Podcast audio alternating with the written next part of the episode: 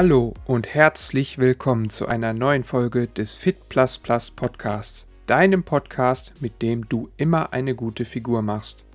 Mein Name ist Marc Stöckel und ich freue mich sehr, dass auch du heute mit dabei bist.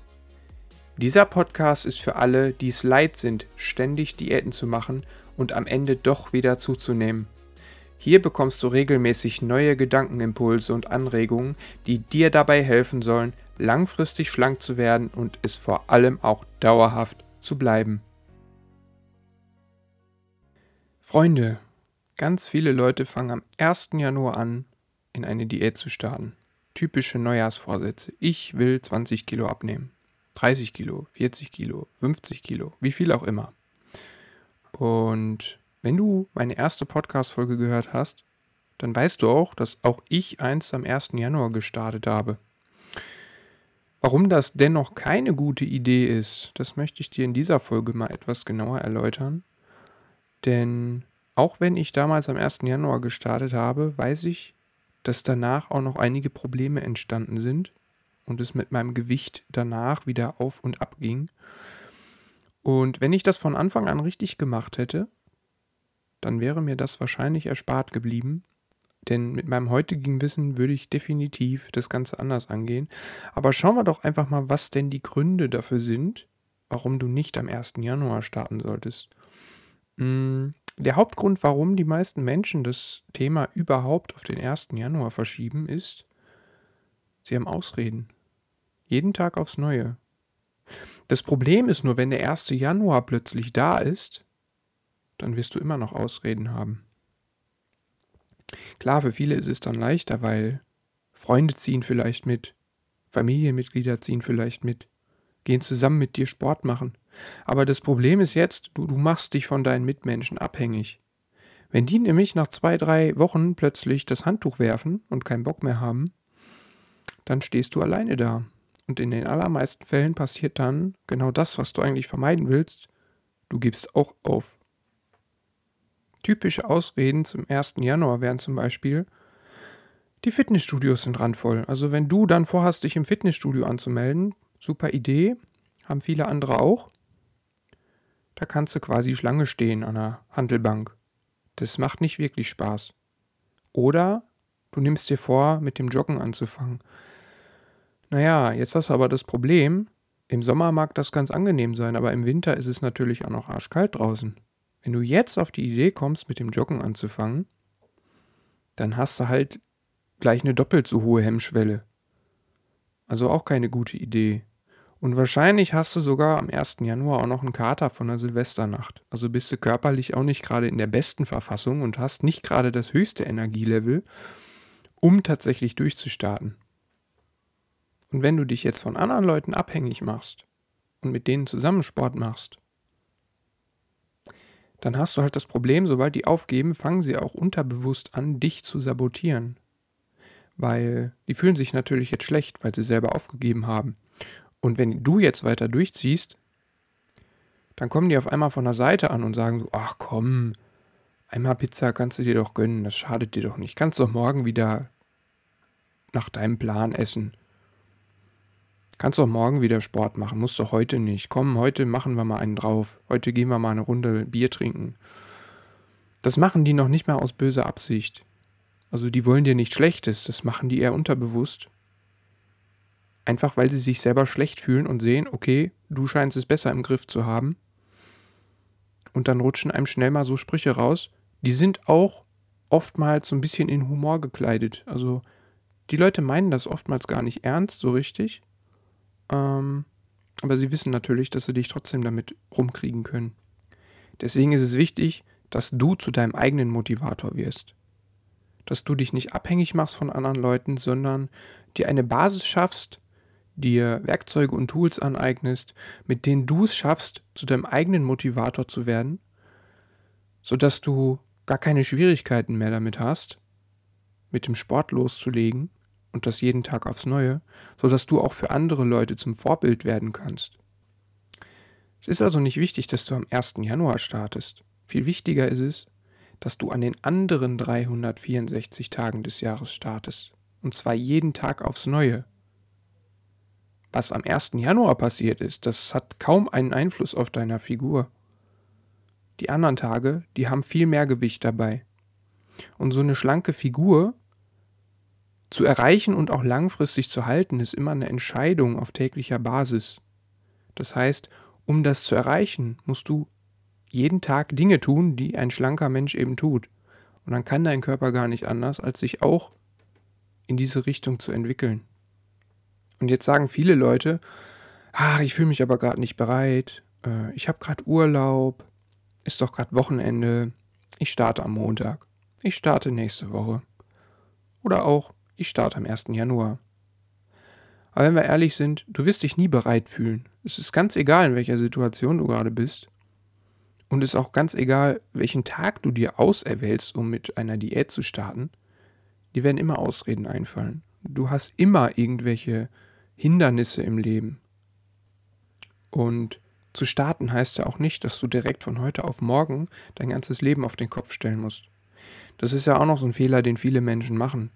Die starten ja nicht nur am 1. Januar, sondern die meinen dann, sie müssten direkt jeden Tag eine Stunde Sport machen spüren das erste Mal Muskelkater, ach, das fühlt sich aber toll an, mache ich gleich wieder Sport, setzen noch einen drauf, essen dabei viel zu wenig, ernähren sich nur noch von Salat und Hähnchenbrust und wundern sich dann, dass sie nach zwei, drei Wochen auf einmal von ihrem Körper eine Klatsche kriegen und der Körper das Ganze nicht mehr mitmacht. Ganz einfach, weil er die nötige Erholung nicht bekommt und auch nicht die Nährstoffe, die er bräuchte, um sich davon zu erholen. Du musst nicht von heute auf morgen dein ganzes Leben auf den Kopf stellen. Du musst vor allem mal mit einer Kleinigkeit starten und die konsequent durchziehen. Denn du musst dir auch eine Sache klar machen. Es gibt ja diesen Spruch, das Leben ist kein Sprint, sondern ein Marathon. Ich sehe das noch ein bisschen anders. Ich glaube, das Leben ist auch kein Marathon, weil der Marathon hat einen Vorteil. Du weißt, wann er vorbei ist. Du weißt, wie lang die Strecke ist. Und du kannst dich genau auf diese Strecke vorbereiten. Aber im Leben läuft das anders. Das Leben ist kein Marathon. Du musst ja quasi, wenn du eine bestimmte Ernährungsform gewählt hast, die dein ganzes Leben durchziehen, damit du dann schlank bleiben kannst. Es reicht ja nicht nur temporär für einen gewissen Zeitraum, dich nach einer bestimmten Art zu ernähren, weil wenn du danach aufhörst und dich wieder in Anführungsstrichen normal ernährst, so wie du es vorher gemacht hast, dann wirst du natürlich wieder zunehmen. Und nehmen wir mal an, du willst 50 Kilogramm abnehmen. Für manche klingt das viel, für andere vielleicht nicht so viel. Aber das ist schon genau der Punkt. 50 Kilogramm abzunehmen ist ja nicht für jeden Menschen der gleiche Aufwand. Eine Frau, die 1,60 Meter groß ist, für die ist das viel mehr als für einen 2 Meter großen und kräftigen Mann. Und es hängt von so vielen Faktoren ab. Zum einen die Größe, das Alter, das Geschlecht, die Genetik, aber auch Faktoren wie der Zustand deiner Schilddrüse, deiner Nebennieren, des Darms und wie effizient arbeitet eigentlich deine Leber. All das sind Faktoren, die damit einfließen. Deswegen kann auch eine Food-Tracking-App dir nicht genau sagen, wie viele Kalorien du eigentlich verbrauchst, weil das von so vielen Faktoren abhängig ist, die kann diese App überhaupt nicht berücksichtigen. Wenn so eine App dir sagt, du verbrauchst pro Tag 2000 Kalorien, dann ist das nur ein Durchschnittswert, der irgendwann mal errechnet wurde, was eine durchschnittliche Person mit deinem Gewicht und deinem Alter in etwa verbraucht. Aber das hängt von vielen weiteren Faktoren ab, die diese App überhaupt nicht berücksichtigen kann. Deswegen leg da nicht so viel Wert drauf, wie viele Kalorien du verbrauchst, denn der Verbrauch kann deutlich niedriger sein. Es kann zum Beispiel sein, dass du statt der 2000 nur 1600 Kalorien verbrauchst. Es kann auch sein, dass du ziemlich viel verbrennst, vielleicht 2400. Und es hängt natürlich auch noch von subjektiven Faktoren ab, weil du gibst ja in so einer App oftmals auch dein Aktivitätslevel an. Aber woher weißt du genau, welches Aktivitätslevel eigentlich dem deinen entspricht? Das ist ja sehr subjektiv. Es gibt manche Menschen, die bewegen sich eigentlich kaum und haben das Gefühl, sie wären den ganzen Tag nur in Bewegung. Und es gibt Menschen, die denken, sie wären super faul. Und in Wirklichkeit können die nicht mal fünf Minuten ruhig sitzen. Auch das macht schon einen gravierenden Unterschied aus am Ende des Tages, was deinen Kalorienbedarf angeht. Und wenn du jetzt anfängst und du hast, sagen wir mal, vorher 3000 Kalorien am Tag gegessen und isst jetzt auf einmal nur noch 500, machst dazu auch noch jeden Tag Sport, dann hast du ein riesiges Problem mit deinem Körper, weil der ruft nämlich irgendwann den Notstand aus. Er kann sich davon nicht erholen, er bekommt nicht die Nährstoffe, die er braucht und am Ende wird er dich in die Knie zwingen. Das dauert so ungefähr zwei, drei Wochen, ja. So eine gewisse Zeit kann man das immer durchstehen, aber auf einmal merkst du, wie dir die Energie fehlt. Du fühlst dich faul und träge, hast überhaupt keine Kraft mehr, vielleicht bist du auch krank geworden, hast auf einmal eine Erkältung All das sind Signale deines Körpers, dass du ihn eventuell überfordert hast. Und ich meine, auf YouTube, wenn du dir mal so ein paar Fitnessvideos ansiehst, wirst du merken, dass die allermeisten Fitnesscoaches dir sagen, oh, du musst aber immer 120% geben. Das ist tatsächlich eine der größten Lügen aus meiner Sicht, die es gibt in dieser Fitnessindustrie. Klar, wenn du schon athletisch bist, und du willst dich noch weiter steigern, dann musst du natürlich möglichst nah an deine Grenzen gehen. Wenn du aber Anfänger bist, solltest du es tunlich, tunlichst vermeiden, ständig auf 120 Prozent zu laufen. Du musst deinem Körper auch Zeit geben, sich zu erholen. Und da reichen oftmals auch schon Intensitäten von 80 Prozent völlig aus. Auch dadurch bekommt dein Körper schon ein Signal, dass er besser werden muss. Deshalb starte doch als Anfänger einfach erstmal nur bei 80 Prozent. Geh nicht gleich an deine Grenzen. Gestalte dein Training und auch deine Ernährung so, dass du es auch an schlechten Tagen noch konsequent umsetzen kannst. Und dann kannst du darauf aufbauen. Also fang mal mit einer einzigen Sache an. Du könntest dir zum Beispiel vornehmen, dass du sagst, hm, ich habe jetzt mit meinem Fitness-Tracker bisher so 2000 Schritte pro Tag gezählt. Ist vielleicht ein bisschen wenig, dann mach doch einfach mal 4000 pro Tag draus. So, und das ziehst du einfach mal vier Wochen durch. Du änderst nichts anderes. Nicht deine Ernährung, machst keinen Sport zusätzlich, sondern einfach nur diese Kleinigkeit, die ja langfristig sich positiv auf deine Figur auswirkt. So, und das ziehst du erstmal komplett vier Wochen durch. Ohne Pause. Und wenn du das hinter dir hast, dann kannst du den nächsten Schritt gehen, weil jetzt hast du eine Gewohnheit draus gemacht, dann fällt dir das gar nicht mehr so schwer. Jetzt kannst du hergehen und sagen, okay, jetzt mache ich 6000 Schritte draus. Das heißt, du kannst darauf aufbauen. Oder du kannst sagen, nee, ich fühle mich gut damit. 4000 Schritte reicht erstmal. Jetzt gehe ich eine andere Sache an. Ne? Dann baust du vielleicht irgendwie so ein kleines 5-Minuten-Workout in deinen Tag ein. So. Das heißt, du hältst die Hemmschwelle immer möglichst gering. Und wenn du auf diesem Wege jeden Monat eine neue Gewohnheit in dein Leben integrierst, die sich auf deine Figur auswirkt, dann hast du nach einem Jahr zwölf neue Gewohnheiten, die alle auf deine Figur einzahlen. Jetzt brauchst du nur noch Geduld, weil ich weiß nicht, ob du dich noch an den Thermostat-Effekt erinnern kannst, den habe ich in der letzten Podcast-Folge erläutert. Du hast jetzt dein Thermostat um, umgestellt auf Normalgewicht. Das heißt, dein Gewicht wird sich so oder so mit der Zeit reduzieren.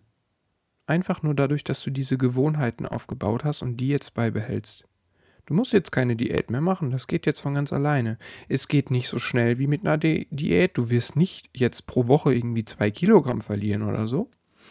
Aber das wird sich so langsam einpendeln. Und du kannst das Spiel auch weiterspielen. Du kannst auch sagen, okay, das reicht noch nicht. Ich nehme noch nicht ab damit.